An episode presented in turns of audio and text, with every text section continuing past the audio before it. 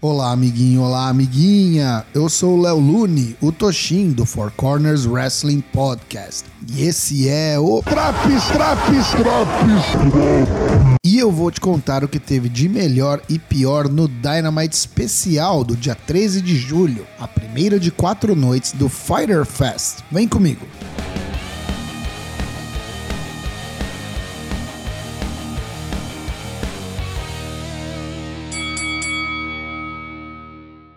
Luta 1 Orange Cassidy vs Wardlow pelo TNT Championship. Alguns spots de comédia com Cassidy fazendo a rotina das mãos no bolso e o Wardlow descendo as alças do singlet. Trent e Chuck são expulsos do ringside após Chuck tentar entregar uma fucking motosserra para Orange Cassidy, na caruda. Wardlow sabe bem com o que está lidando e arranca Denhausen debaixo do ringue, mas é vítima do Orange Punch. Wardlow começa a exercer sua superioridade física e arremessa Cassidy para todo lado, feito um boneco. Começam então os Near Falls, com o campeão dando kick-out em um após dois enormes Tornado DDTs, e Cassidy por sua vez dá kick-out do F10 de Wardlow. Sequência de Stun Dog Millionaire, Orange Punch e Beach Break, e o campeão sobrevive. Cassidy vai para mais um Orange Punch, mas é pego em pleno ar e recebe um único Power Bomb fatal que dá a vitória para o ainda campeão Wardlow.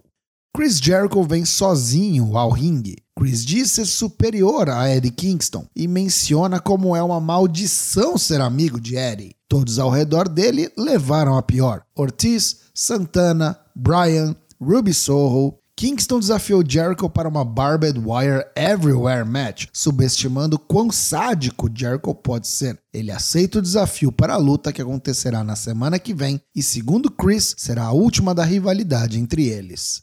Luta 2: John Moxley vs Konosuke Takeshita. Trata-se de uma AEW Interim World Championship Eliminator Match, nome diferente para a prática comum na WWE. Fila para entrar na fila match. Se o desafiante vencer o campeão, receberá uma oportunidade de disputar o título. Takeshita é um grande desafiante, mas Moxley está inspirado e domina o início do combate, causando até um corte no rosto do japonês que sangra bastante. Moxley faz do ferimento seu alvo, atacando e até mordendo e arranhando a testa do adversário. Takeshita se recupera e acerta uma boa sequência com Leaping Clothesline, Face Wash no corner e Brainbuster. A luta é muito boa. Moxley atinge um Death Rider, uma sequência de cotoveladas e então coloca o desafiante no Bulldog Choke para garantir a árdua vitória por submissão.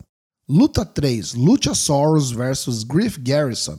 Um completo squash encerrado sem muita delonga, com dois chokeslams e a nova submissão de Luchasaurus, o Tar Pit. Após a luta, Luchasaurus ataca Brian Pillman e coloca ambos os Varsity Blondes através de uma mesa no ringside.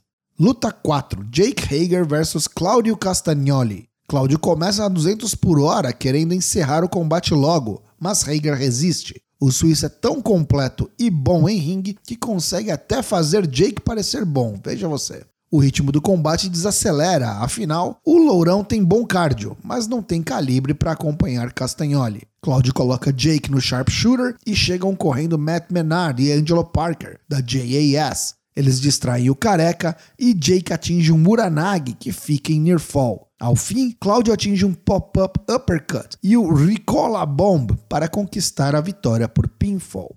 Luta 5: Anna Jay vs Serena Deeb. Combate bastante coreografado e, apesar de rápido, pareceu pouco natural e com pouco impacto. Serena Deeb não faz milagre. O combate acaba durando demais na mesma toada, do início ao fim. Quando Deeb escapa do Queenslayer, aplica sua própria submissão, o Serenity Lock, vencendo o combate.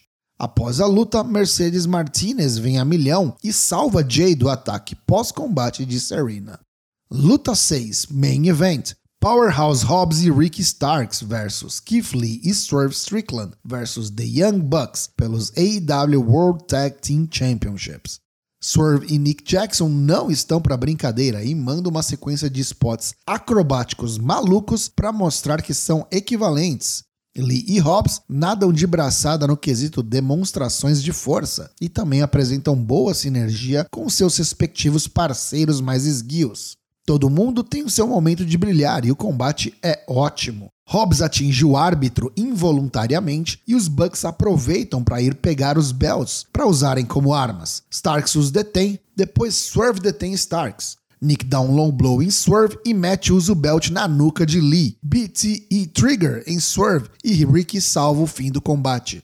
Swerve Stomp da terceira corda assistida por Keith Lee e vamos para mais um Near Fall. Hobbs dá Spinebuster em todos os participantes em cima de Keith Lee. Acho que esse é o meu momento favorito dessa luta. Loucura. Ao fim, Lee dá um enorme Suicide Dive em Hobbs e nos Bucks, permitindo que Swerve Strickland atinja o Swerve Stomp e pine Ricky Starks, coroando os novos AEW Tag Team Champions, Swerve in His Glory. Fim de show. Pontos negativos desse Dynamite de 13 de julho de 2022, a primeira noite do Fighter Fest. Squash desnecessário de Luchasaurus em um episódio especial. Podia ter deixado para depois, talvez. Anna Jay vs Serena Deeb também foi bem meia boca. Serena tentou carregar o piano, mas é evidente como sua adversária ainda tem dificuldades em criar uma história em ringue, dar camadas e estágios diferentes para uma luta mais longa. Eu já critiquei muito o Jake Hager, né? A pergunta final que fica é: por quê? Já os pontos positivos do programa. Konosuke Takeshita, apesar de não ser um novato, é uma das revelações do ano em terras ocidentais. Tá voando o japonês. Boa luta de abertura e excelente main event. Vale a sua conferida em mais um banger da melhor divisão de tags do planeta. Esse Dynamite especial Fighter Fest leva nota 8 de 10.